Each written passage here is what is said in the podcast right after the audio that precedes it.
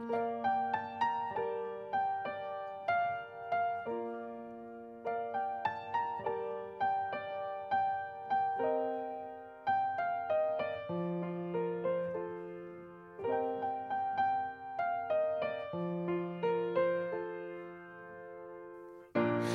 been living with a shadow overhead. I've been sleeping with a cloud above my bed. I've been lonely for so long. Trapped in the past, I just can't seem to move on.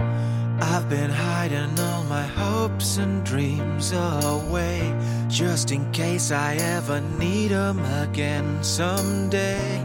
I've been setting aside time to clear a little space in the corners of my mind. All I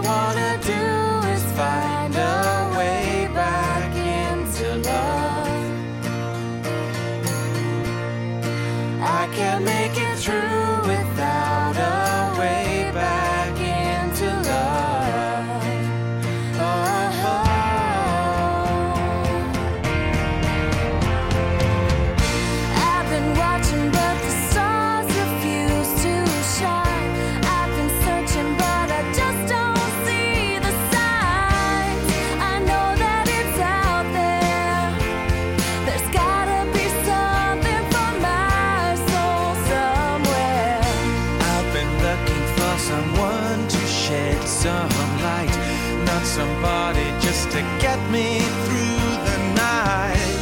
I could use some direction, and I'm open to your suggestions. All I want.